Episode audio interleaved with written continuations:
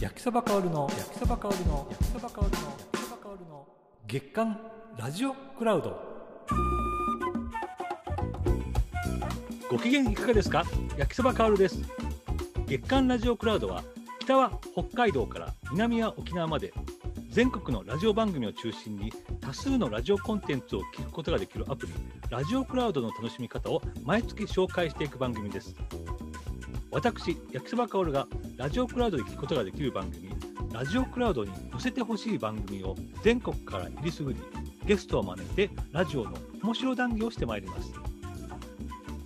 さて今回ご紹介する番組は新潟放送近藤武康の独占ご機嫌アワーですこの番組は2007年4月にスタート15年目に突入した新潟県内で絶大な人気を誇る朝の生ワイド番組です新潟の方言をこよなく愛する近藤武康アナウンサーが個性豊かな4人の女性アシスタントとお送りする2時間50分新潟弁のコーナーが大人気で新潟弁で名曲をカバーする企画では CD 化、販売化にも成功、売り上げも上々だったそうです。近藤さん演じる謎のレギュラー出演者、つまり、まあ、モノマネなではあるんですが、えーリスナーも騙されたことがあるほどの演技力で、憑依系アナウンサーとしても有名になりました。それでは早速お呼びしましょう。モットーはいつも名脇役、良心ある変人とおっしゃる近藤武康の独占ご機嫌アワーより、近藤武康アナウンサーです。よろしくお願いします。はい、どうもよろしくお願いいたします。いや、あの、初めましてです。本当に。そうですよね。あの、インターネット上、ツイッター上ではいろいろと、あのはい。発信をしていただいたり、ありがとうございます、本当に。本当に近藤さんはええ変わった人だなと思って ます。いや、焼きそばかわりさんなんかもう全国のパーソナリティを見てきてですね、は変わいっ。た人だらけだと思うんですけども、いやいやいやいや。私僕はあなんての可愛いもんですよ、きっと。いや、でもね、僕、近藤さんがすごいのは、あの、まあ、近藤さんの特徴をですね、キーワードで表しますと、ええ。準備にものすごく時間をかけている方と、っていうのと、あとね、方言なんですよ、やっあぱーり。あこれ、あのちょっと説明しますとー、、ええええ、ありがとうござい僕が好きなコーナーの中の一つがま。ですすね、はい、ええ、えー毎朝9時40分から放送されているえ日え。替わりコーナーありますよね。あ、そうですね、あります。はい。新潟弁でナイスで、ええ、えーそれと、えーまあ、新潟弁つながりでいくと、新潟弁カバーズ、はいはい。たっさんの謎謎大好き、はいはい。スティーブとジェーンのおしゃれ トークとはいあるんですが、 そうですね。あの、いずれも、えー特に新潟弁でナイスデーとカバーズ、ええおしゃれトークって、やっぱり準備に時間かかるじゃないですか。そうですね。おっしゃる通りです。ちょっとじゃあ、近藤さんからですね、新潟弁でナイスデーの、ちょっはいと簡単に説明をお願いできたらと思うんですけど。そうですね。あの、新潟弁でナイスではですね、はいまあ、新潟弁を堅苦しくですね、もう本当にあの教育番組のようにですね、はいあの楽しく、でも真面目にですね、紹介しようというコーナーでして、はい。まあ、あの16、7年ぐらい前からそのコーナーは始まってるんですけどもね、新潟弁のコーナーというのは。まあ、はいそういったら、その、まあ、真面目にですね、まさに NHK、えー第2のような、あの、その、外国語講座のノリですよね。 そうそうそう。あれそうなも、もう堅苦しくやればやるほど、くすっと地元民が笑うだろうなという、まあ、そういうコンセプトで始まったものなんですよね。だって、あの、新潟弁はすごく真面目に、ええあの、紹介するんですけどえも、え例文がちょっと変ですよね。あ、 ありがとうございます。ですから、あの、例文というのは、あの、大体、そういう、あの、語学系のテキストを見ますと、はい。割とは当たり障りのない、いやあ、ジェーン、えー今日は元気かい僕のママがサンドイッチを作ったんで一緒に食べないかみたいなですね。うん。まあ、誰も傷つかないような例文が多いんですけれども、やっぱりあの、方言というのは結構その、感情が高ぶったり、それがあの、怒りだったり、楽しかったりする時なんですけどもね、そういう時にこう、出て、出てくるもんですから、はい。割とこう、生々しい、いや、うちの上司の野郎が、みたいなですね、そういうのをあの、できるだけ例文に使うようにしてるんですけどね。 で、しかもこれあれですよ、ラジえオえクラウドで過去のはい回が聞けるんですよね。あ、そうなんですよ、昔のものが。ええいや、僕ね、聞いててはい、最初、実は、ご独占ご機嫌アワーで一番最初に引っかかったのは、この新潟弁でナイスデーだったんですよ。ああ、ありがとうございます。ええで、そこで、いろいろ聞いてるうちにえ、ええっといろいろな新潟弁も分かってくるわけですけど、はいはい。なめがいさんが、ええ器用ですよね。はい、器用なんですよ。はい。あの、な覚えいええや覚えてるのは、なめがいさんは東京出身じゃないですか。そうです、そうです。で、東京育ちか何かで、ええ新潟放送入社して新潟に来たのに、ええもう結構予習してきたんですよね。あれ、多分ゆ多分彼女の性格上、予習はしてないんですよね、きっと、新潟弁あは、。そうなんですか。ええあの、実にいい加減なところがありまして。え そうなんですよ。だか おら、まあ、やっぱり飲み込みがいいんでしょうね、おそらく。飲み込みの良さはすごい感じます、それえは。えうんで前前任者の女性パーソナリティで三石かなというのがいました、はいはいはいはいええ彼女は飲み込みが悪いんですよね 結構あのノートにもしっかりこう書いたりしてくれてるんですけどもねはやっぱ語学系の読み込みがあの飲み込みが良くないようですあ、あはいあ。いや、でもそれだけ、でも新潟弁は僕びっくりしたんですけど、ええあの、思った以上にええすごく特徴があるんですよね。ああなどんな特徴を感じますかまず、なんかわあかりのま、すあなたとか君のことをおめさんって言うじゃないですか。あそうですねこれは、なかなか現代で民主、あの東京とか、僕、山口の出身なんですけども、あはいはいであの通ってこなかった道なんですよ、ええ おめおめさんは。いやこのおめさんも結構難しいものでありましてはい。ええ、あの、新潟県も結構広うございましてですね。あえあ。え。で、あの、私たちがいる新潟市とその周辺なんかではよく使われるんですけども、はいあの、上越市っていうところがありまして、はいはいえはい。え、それまたちょっとあの、新潟市から離れるんですけどもね、うん、そこはもう、おめさんなんて使いませんしね。あむしろ、なんか、おめえみたいに言われてるようで、無礼だって言って喧嘩になった人もいるぐらいでしてね。あ。なるほど。ええ。ですから、あの、新潟弁のコーナーやってて、ちょっとその、えージレンマとしてありますのは、あの、はい新潟県内全域、同じ方言じゃないもんですから、ああ。うちの地域では言わねえよっていう、そういうクレームは、もう、あの、当たり前のように受け入れております。いや、そうなの、ええ僕も新潟はね、あの東海地町でしたっけほう東ほう海ほう。あ、あ市町とはと十日町。あ東海町です。ごめんなさい。はいはいはい東海町って、ええあ、なんかアートのイベントがあって、そうです。ええなんとかとかいお邪魔したことあるんですけども、あの、第一の芸術祭という。第一の芸術祭イベントですね。はい。ありがとうござで、僕思ったのは、います。ええそれから新潟、え新潟があって、まあ、ええいろんな町があるじゃないですか、新潟県の中に。ええ新潟広いなと思ったんですよ。広いんですよ。そうなんですよ。それは言葉変わりますよね。そうですよね。やっぱり、あの、接している県が山形県、富山県、群馬県、長野県ですからね。うわー。ええで、それで、月曜日に新潟弁でな、あ新潟弁でナイスデーがありまして、え水曜日が新潟弁カバーズのコーナーありますよねえ。はい。これがね、かなり癖があるんです よ。そうなんですよね。 ありがとうございます。お聞きいただきまして。まあ、ちょっと簡単に説明すると、まあ、新はい潟、えっと、ある、まあ、有名な歌、ヒット曲の歌詞を、まあ、新潟弁にアレンジして、はい。近藤さんが歌われるっていう。そうですね。カラオケで歌っておりますね。もう、これ、これ僕、ほんとね、大好きで、あ朝9時40分から真面目にやってらっしゃるんで、そうなんだ。朝っぱらからカラオケを歌ってですね。毎週毎週。素人が何をやってるんだろうと思いますけども。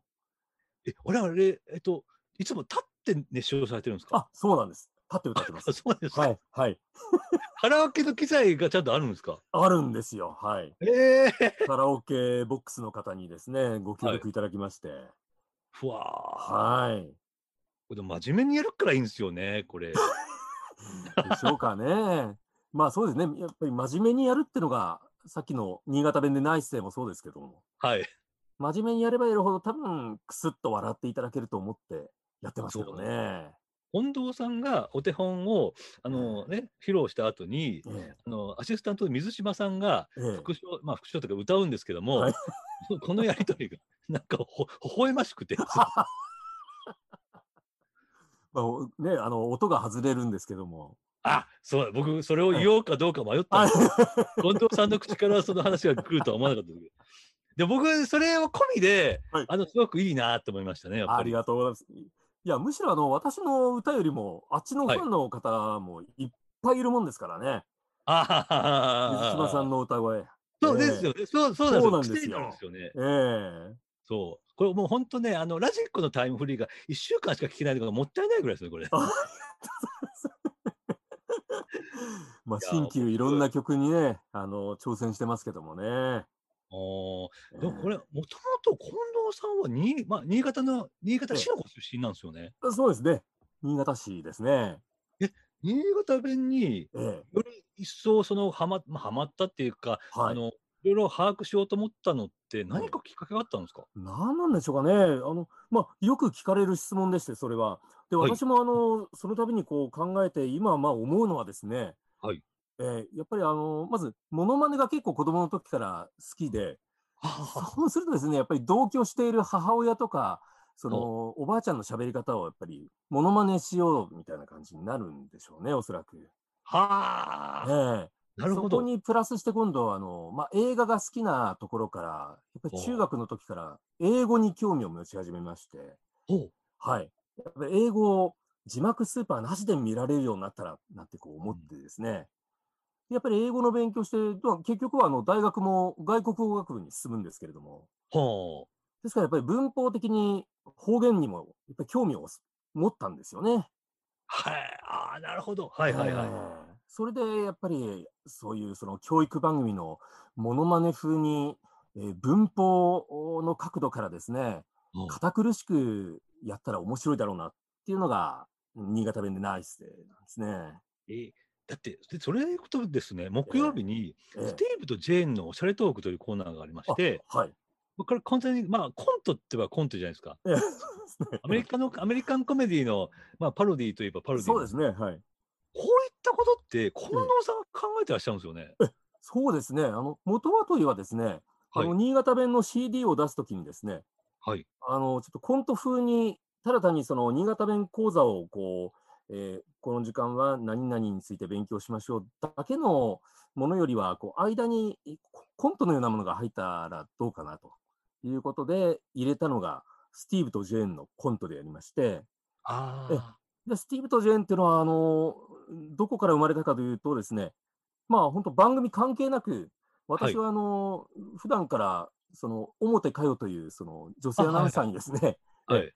まあ、朝会うと、いや、ジェーン、元気かいなんて、まあ、いあの、外国の吹き替え風のこう喋りをしていたところ、彼女がそれ風にちゃんと、ああ、元気よ、というような感じで返していたのを、当時はのあの、番組のディレクターがですね、はい。あ、これはあの番組で使えるという、あ、番組とか CD でまず使えると。ああ、なるほど。はい。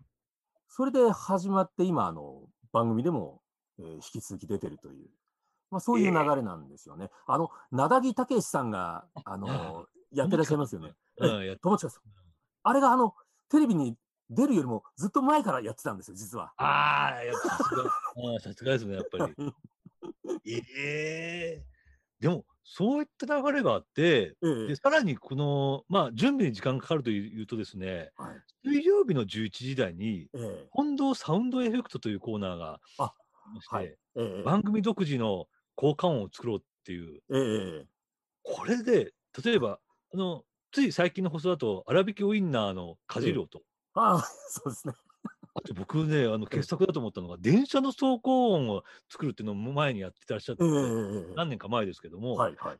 ああいうのをめちゃくちゃ真剣にやりますよね。そう ですね。これ、朝のワイド番組じゃないですよね、これ。そうですかね、やっぱり。うん。まあ、本当バカバカしい。どちらかというと、やっぱりよ夜でしょうかね、あのノリは。ああ、そうですね。それからええ収録ものの番組とか、ええ30分の番組とかですね。ですよね。ただ、あの、焼きそばさん、あの、近藤さんの準備とおっしゃったんですけども、はい。まあ、あのコーナーに関してはもう、実は、あの、ディレクターに丸投げみたいなところがありまして、ああのコーナー、そうなんですか。のコーナーに関してはですね、もうえな何のテーマを取り上げるかとか、あの、はい音にするかとかですね、うんどれを、どの道具を使うかっていうのは、あの、もうディレクターに、そこまでやってるとですね、はい。あそれも私も体が持たないですからね。あ、そうか。でも、だからこそ、やってみないとわかんないってことですよね。あ、そう、そうですね。そうか。だから、新鮮なリアクションができるってことだもんね。あまさにそうです。えうわあ、すえ、よく言えば。できてますね、なんか。いや、僕思ったのは、うんあの、以前、えっ、と、今、あのね、えー、4畳半スタジオで喋ってらっしゃる遠藤真理さんあ、と遠藤真理さん、はい。対談されましたよね。ええ遠藤さんの本で。あであ、ありがとうございます。その時に、ええ実はその、もともとラジオにドハマりしたっていうよりは、ええなんか流れ流れて、えーラジオの仕事を始めて、ええそのハマっていったっていう話が、ような話が書いてあったんですけども。そうですね。だからまあ、アナウンサーを希望して、あの、今の放送局に入りましたけれどもね。はい、ええ、でも、あの、ラジオのパーソナリティになりたいっていうのは、すあの特になかったんですよね。おほほほただ、あの、ラジオの音楽番組を通じて、その地元の若者たちに何かこう、ステージを与えられるとか、そういうのに興味を持ってですね。うんえ、それがあの入社当時の自分のこう、まあ、えー入社してからこう出てきた、あの、モチベーションですけどもね。ええーあのーラジオ、最初は、あれだったんです、最初、金曜日のあのワイド番組だったんですね、最初、確か。そそうです、ごそう機です嫌ア。ワーの前が。前はそうです。6時間番組でしたね。ああ。はいで、そっからだんだん、あれなんですよね、あの、帯番組になっていって、はい。でだんだん凝り始めたんですよね。そうですね。もともとあれですか、あの、凝るタイプですか。そうですね。あの、凝るタイプですし、はいあとまあ、うん凝るタイプであると同時に、その、ご機嫌アワーっていう番組立ち上げた時のやっぱりディレクターがですね、おうええ、まあ、チーフディレクターが、はいまあ、良くも悪くも私の、まあ、こういううこだわるところだとか、まあ、自分のその趣味嗜好だとか、はいまあ、ものすごくこう、まあ、愛してくれたんですね。おーだから、やっぱりそれをこう生かして、もうガンガン、まあ、いや、私はもうここれぐらいでやめとこうよっていうところをですね、おうもうもっと出そう、もっと出そう、もう、もう絞り出して使えるものはもう全部出せみたいな、はい。そういうノリのディレクターだったっていうのは、あの、大きいと思いますね。これ、大きいですね。あの、面白がってくれたわけですよね。そうなんですよ。ねえ面白がる人って大事ですね、やっぱり。そうですね。だからあの番組のが今、丸14年続きましたけども、はい。やっぱりその、そのディレクターがやっぱりもうコテコテに、もうこの番組はこういう人間がやってる、こういう番組なんだよっていうのを、もう見せようとしてくれたっていうのがやっぱり、長く続いてる理由なのかなって感じがしますね、今思えば。だから僕思ったのうは、んあの、新潟放送って、ええ。若手がす、若手のアナウンサーがすごく自由にやってる番組多いじゃないですか。そう、 そうでしょうかね。それすごい思うんですよえねえ、え。え、ええ。で、あの、ね、あ新しい番組も立ち上がったりとか、はい。あ三石さんもね、今月曜日のあの夜は普通でいいんじゃないが始まったりとかえ、えええ。なんかすごい生き生きしてる感じはありますね。ああ、嬉しいです。ありがとうございます。あまあやっぱりそれだからあれですう。ん、うん。あれですよね。だから、ええあの、いい今のスタッフさんも、安倍博さんの真似とかを面白がってくれたんです よね。そうですね。ええええあのーただ、もうちょっとこう、面白がってくれると、私もですね、あのもう、はい BGM を最初から用意してくれるとかですね、おうそういうふうにやってくれると、私もやりやすいんだけどっていうふうに、あの、まあ、注文を出しましたところ、ああのもう、どの曜日のディレクターもですね、そういうのはをい準備してくれまして、ええやっぱりさすがにあの、いきなりやれと言われても無理だからというのを、あの、うわー最近まあ分かってくれたようなんですけどもね。えそんな、じゃあ、せっかくなので、安倍博さんが、あの新潟放送のラジオのいいところをちょっとお願いできれば。お前ら本当に、そういう話を聞きたいと思ってるのかうん。 ?BS ラジオっつうのは、新潟の中小企業の社長や従業員がみんな一生懸命に聞いてんだよ 俺はそういう中小企業のみんなが元気になるような番組を届けたい。そういう思いでやってきた。だから、お前ら、人生逆転したいなら、死の頃を言います。ラジオクラブを聞けうわ まさか、こんな急に振ったのに、こんなちゃんと出てくるとは。申し訳ございません。いや、いいですね、なんかね、あの、ちゃんと、といい、いい空気ですね、ななんか。 もう恥ずかしい。え僕だから、その、はい朝のね、今2時間50分ですけども、ええあの、まず近藤さんご自身がすごく楽しんでいる感じをするんですよね。でしょうかね。だといいですけどね。うんそのあたりは客客観視できませんけどね。そういうふうにも聞こえるといいですが。でも遠藤さんとの対談の中でえ、えどちらかというと、その、ももちろん新潟を元気にっていう心もあるんだけど、どちらかというと、まずは自分が楽しむみたいなええ感じで、で、結それが面白さが前に伝わるみたいな感じなのかなって僕思ったんですけど。まあ、そう思ってますね、やっ ぱり。やっぱり、あの まあ、これはあの他のね、パーソナリティの方も同じはい思いだと思いますけども、はい。これあの特番で1回きりで終わりだとしたらですね、うん。まあ、あの、そこまで、まあ、なんていうか、ちょっと別の考え方になるかもしれませんけども、やっぱり長く続けていくには、やっぱり自分が楽しいと思えないとですよね、やっぱり。あええだからやっぱり自分の好きなものはもう好きですと。ー共。感を得られなくても言うことが大事だなと思ってますしね。はあ。だからあれですね、今僕も本当にちょっとコロナに入っちゃってもったいないのは、はもいと。もと公開放送だったりとか、あのあファンの皆さんと一緒に旅行行ったりとかされてたじゃないですか。そうなんですよ。はい。あれもったいないですね、今できないのが。そうですね。もう全然今は、もう本当にメールとファックス、ツイッターでうんおしか交流がないですもんね。ーあれだって、すごくあの、僕写真でしか、んあ写真とあとええ番組で紹介した範囲でしかわかんないんですけど、ええこんなのめちゃくちゃいっぱいあの、エンターテイナーというか楽しませようとしてるんですよね。まあそう ですね。ええまあ身を粉にして、ええはいやれるものは頑張りますし、まあ、はいあの、そうですね、結構その、今までのその、ご機嫌アワーができる以前の、あの、ほうラジオの番組っていうのは、結構有名な歌手を呼んでくるとかですね、あ出あ、たんですけども、はい。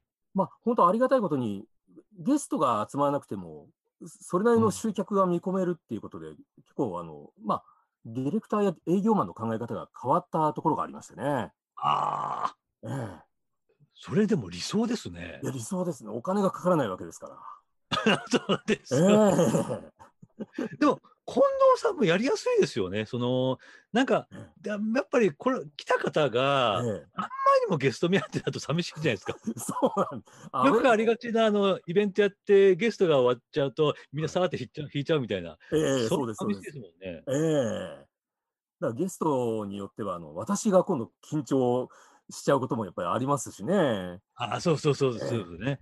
そうそう、なんかこう自分らしくないみたいな感じになあっやちっゃぱいま番すね組のファンの方の前で喋るのが一番いいですよね。そうですね。うん。い やでもそんなあれじゃないですか。あの近藤さんめちゃめちゃ推してるのが中澤拓也さんじゃないですか。あ、そうですね。めちゃくちゃ推してますよね。まあ、地元が生んだ、あはの、歌い謡界のプリンスなんですけどもね。あれ、出会いのきっかけは何だったんですか出会いの期間、あの、この番組の公開放送にはい。一度、あの、高校生で、えー歌の上手いやつがいると。あ、これ高校生だったんですね。そうなんです。はい。もそれで NHK ののど自慢で、あの、グランプリう。う取っん。て、えーあ、チャンピオンになって、あそれで東京に、その、歌手を目指していくんだと。あでそういう子がいるから、あの、うん、出してみませんかという話が来まして。それが出会いですね。え、第一印象どうでしたもう本当にあの、笑顔が素敵で、おしゃべりももう本当に大人の前でも物おじしないですしね。歌声は本当に素晴らしいですし、まあ私もあの、確かに職業柄、あの、いろんな、えっ、と、素人さんの、素人さんって言いますかね、あの名もないミュージシャンの歌声聞く機会はありはいまはいすこれは、ちょっと、これは本当にヒットする可能性はあるなと思ったおー声だったのを覚えてますね。え、でもなんか、じゃあここ数年の駆け上がり方すごいですね。すごいんですよ。そうなんですよ。ももう新潟県内でもあのアリーナコンサートをやるぐらいですからね、今。う。わあ、すごい。あはなんいか、ねなんか、近藤さんからご覧になられて、えええさっきその中澤さん、これ売れず売れるぞっていう話がありましたけども、ええまえあいろんな方とお会いされてて、はい。この人センスあるなって思う、なんか、なありますか何か、その、光るもの。なんでしょうかね。やっぱり何かが違うんですよね。もでう。それは何かというと、やっぱり、まあ、一言で言うのは難しいですけど、なオーラなんでしょうかね。ああ。まあね、あの、ちょっと言いにくいですけども、ローカルでとどまるオーラと、はいはいはい多分私そうだと思うんですけども、はい。ええ えーローカルにとどまらないオーラと言いますかね、日本を明るくするかもしれないオーラを持ってるかどうか。はあはあはあねえ。もうんそれをあの、まあ、そうですね、そのデビュー前の高校の時はそこまでは感じなかったですけども、う、ああ。デビューして2、3年経った時にやっぱり思いましてね、ステージを見まして。えはあ。いや、これからちょっと楽しみですよね、またえね楽。しみですね、本当楽しみです。頑張ってほでしい今です。も、もちろん新潟でも活躍されてますけど、あの実はええラジオもね、いろんなところで中田さん喋ってらっしゃいますよね。そうですよね、あのラジオ大阪さんだとか、そうそう BSN ラジオ、東海ラジオさんなんかも。もういろんなところで。ええええだからある意味、近藤さんが中田さんを、もういい意味で面白がってるってわけですよね。ああ、そうですね。興味を持ってるっていうか。向こうもあのいじるのを楽しみにしてくれてますしね。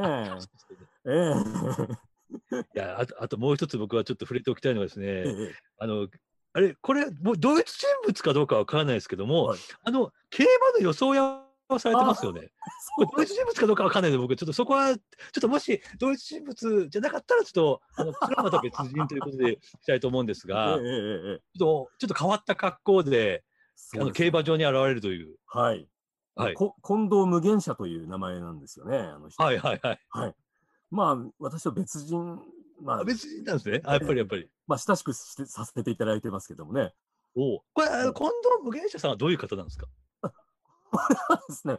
まあ、私に似た人物で、はい。新潟競馬場でですね、うん。あの、新潟競馬場のメインレースで BSN 賞というはいはいはいはレい。ースが行われる日が夏にありまして、1回だけ。はい。この日にだけ、あの、お客さんの前に登場して、うん。え、第1レースから、あのー午後の遅い時間帯までずーっとあのーまあ、場内予想って言いますかね、ああ。え、いわゆる工場をずーっとあの、立って述べ、述べ続けると いう、そういう日がありまして、はいはいはい。で、1レースごとにあの、1レース、2レース、3レース、4レースと、当たった、外れた、それから自分のその、え、予想、解明、え、これをしっかりとあの、お伝えして、なんかおひねり、おひねりをもらったりもしたみたいですけども、当たった時にはですへね。えええあのめちゃくちゃ派手な格好してません派手というか変わった格好ですよね変わった格タンクトップに短パンとか、野球のユニフォーム、下だけ履いたりとかですね。うん。まあ、ちょっとみすぼらしい感じがいいだろうということで、あまあ、衣装は決めてますけどね。あ、あそう、近藤、近藤さんの知り合いの方が、あれですよね。あ そうの、そうなんでよすくそうなん言でってるすんですね。そそううなんそういでうす。ことですね。ええああ、昔からあれですか、競馬はたしなんで、あ、その方は昔から競馬をたしなんでいらっしゃったんですかそうですね。まあ、わそうです。だからうん私があの競馬中継もラジオとテレビで担当しているという、まあ、ご縁もありまして。そうですね。ええはい。はい。まあ、これ、あの、まあ、ぶっちゃけて言うと、あの、私と同一人物です。そうです よね。その方があの話しやすいですね、やっぱりね。そうですね。あじゃあ昔からあれですかね、がえ例えば若い頃から競馬に興味があったと。あ、これも、あの、会社に入って、競馬中継の研修に行ってくれと言って、競馬中継に行った日からが、もうファンになった、あのあスタートの日なんですね。ああまあ、そのご縁で、まあ、あの、私が本当に、まあ、あの、私的にもですね、やっぱり馬券を買うのが大好きなもんですから、おうだったらもうあれだって、ええ近藤さんは、あれなんですよね、ななんでしたっけ、僕、ええっえと、なんか聞いたら、えっと、公認の予想屋なんでしたっけ、あの、近藤無限者がですね、無限者さんは。はいはい、そうなんですよ。えあえっと、その公認の方っていうのは、全国でもあんまり数いらっしゃらないんでしたっけ、これはですね、あの、いわゆる地方競馬というのと、はい、ええそれから JRA のあの運営する中央競馬というのがありまして、はい、で、中央競馬の、うんに競馬場には場内予想屋さんは今いないです。ああ、えだからああやって場内予想屋が出てくるのは新潟競馬場で年に1回、私が今唯一。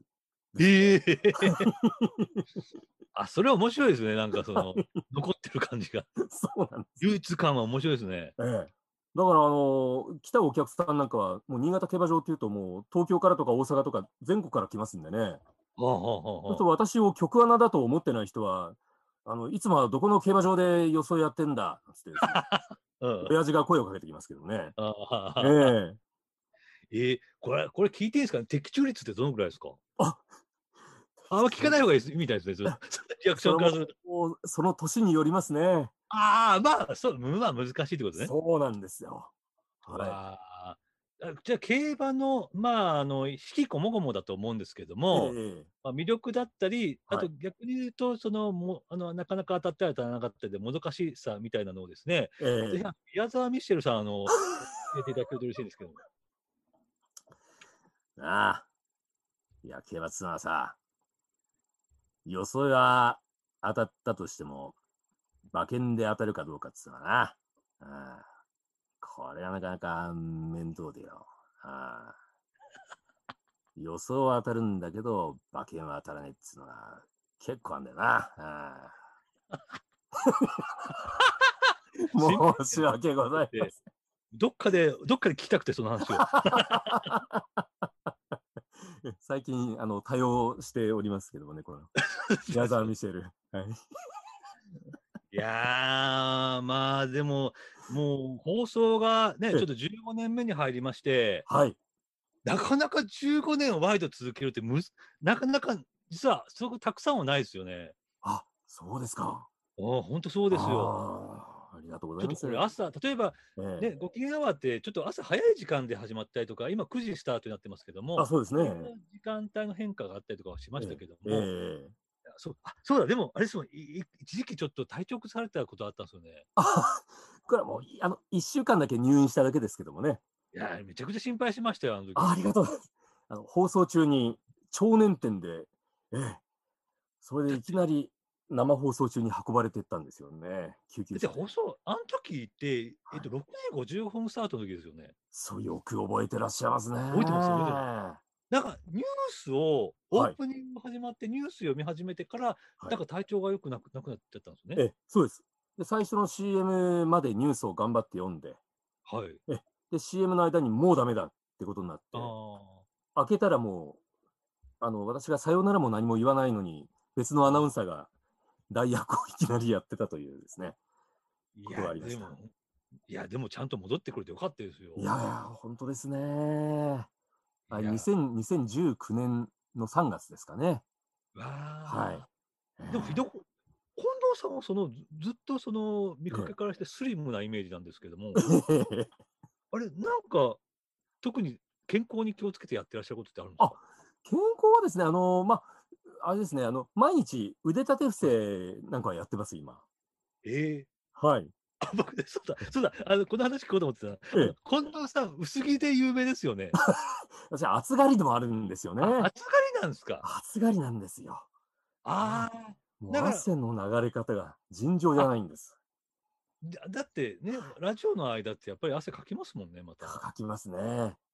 あーやっぱりあの、だかおら休みの日の体重計に乗った時と、やっぱりお仕事がある日の体重計に乗った時では、やっぱり違いますよね。あの、体重が減ってますよね、やっぱり。あ生お放仕事送があのる時日にはね。カロああ、カロリーを相当使うんだと思いますね。ええいや、でも本当これからもうあと5年もすれば20年ですからね。ああ、そこまでいいけるかわかりませんけどね。いやもうぜここまで来たら行く行くと思いますよ。いやー、が頑張りたいですね。おええやっぱりあれですね、あの、さっきの面白がってくれる人の存在の大切さみたいなのは、やっぱりありまして、いやっぱりアシスタントの方もね、あの、ね、なめがいさんもそう、伊勢さんもそうだし、え手島さんも、ね、かよさんもそうですけどえも、ええ皆さんすごい面白がり方がいい感じはします。あの、あ仲がいいと言いま言いましょうか。ああれありがとうございます。いや、そうだと思いますね。で、あの、まあ、それこそ、あの、まあ、裏話ですけども、はいやっぱりあの、なげ、なめがいねねさん、月曜日、はい彼。女だけが20代なんですよね。ああ、そうですね。はいで、火、水、木の伊勢水穂、水島智子、表かゆが、みんな40代でして。うん、ああ、ええで、その40代の3人がいるところに、あの、なめがいねねさんが公認でこう入ってきたんですけどもね。はい。やっぱり最初はこう、やっぱりまあ彼女も言ってましたし、ううまくこう、いかなかった。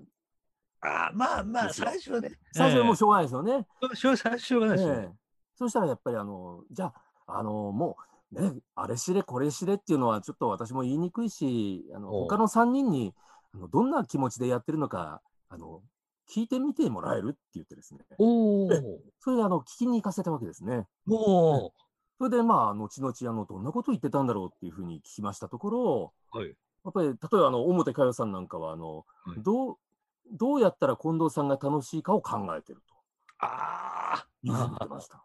ええ。やっあ。ぱりその、メインパーソナリティが楽しいと思えることが多分、聞いてるリスナーは楽しいはずだから、はい。それを大事にやってるというふうに聞いて、私もちょっとあの心を打たれましてです ね。ああ。ええああ、だから、ね、あの、多分、なめがいねねさんは今、そういう気持ちでやってくれてるのかなと思って感謝してるんですけどね。いや、僕、ラジオ聞いてて思うのは、あの、なめがいさんが、なんかあの、ちょ、ちょっといい意味で、半笑いで楽しんでる感じが。そうですね。いあの、年の年齢だからすると、親子ぐらいですよね。や、そあの、ちょうど二回り下ですからね。ああ。ええでちょっと、あの、面白いお父さんと、あの、喋ってる感じですよいね。やそうだと思います。ええああ。まあ、エエッチな、はい。あの、ええセクセクハラギリギリのお父さんだと思ってると思います。いや、いいですよ。その年の差コンビもいいですしね。 ええ火曜、水曜の、木曜のコンビもいいですし、ええもうちょっとこれからが楽しみです。あ、ありがとうございます。私も本当人に恵まれてると思っております。本当に。ああ、いや、ええいやそうそうですね。だええそれもありますね、確かに。いや、本当ね、今日ちょっといろいろお聞きできて、本当嬉しかったです。いやーありがとうございました。いいつもね、あの、ツイッターとか、あの、ええ、インスタ上だけのお付き合いでしたので、そうなんですよ。ええもったいないなと思っておりまして。ええ、ありがとうございました、今日は。いや、ありがとうございます。じゃあ最後に、ええー、もうダメ押しと言ったらあれですけれども、え番組の、あのーまあ、PR をですね、ええダメ押しでちょっと お願いできたらと。ありがとうございますうん。はい。えー、BSN ラジオの近藤武康の独占ご機嫌アワーメインパーソナリティの近藤武康です。改めまして今日はありがとうございました。えー、番組はですね、もう丸14年、今15年目に入っています。えー月曜日から木曜日の午前9時からおよそ3時間、えー放送しております。もういつもあの、稚拙なですね、中身のない番組をお送りしていますけども、ぜひあお聞きいただけたらと思います。そして、ラジオクラウドでは、えー月曜日に放送していますコーナー、新潟弁でナイスデーを、えー配信中ですので、ぜひこちらも聞いていただきたいと思います。今後もよろしくお願いします。あ本日は本当にありがとうございました。どうもありがとうございました。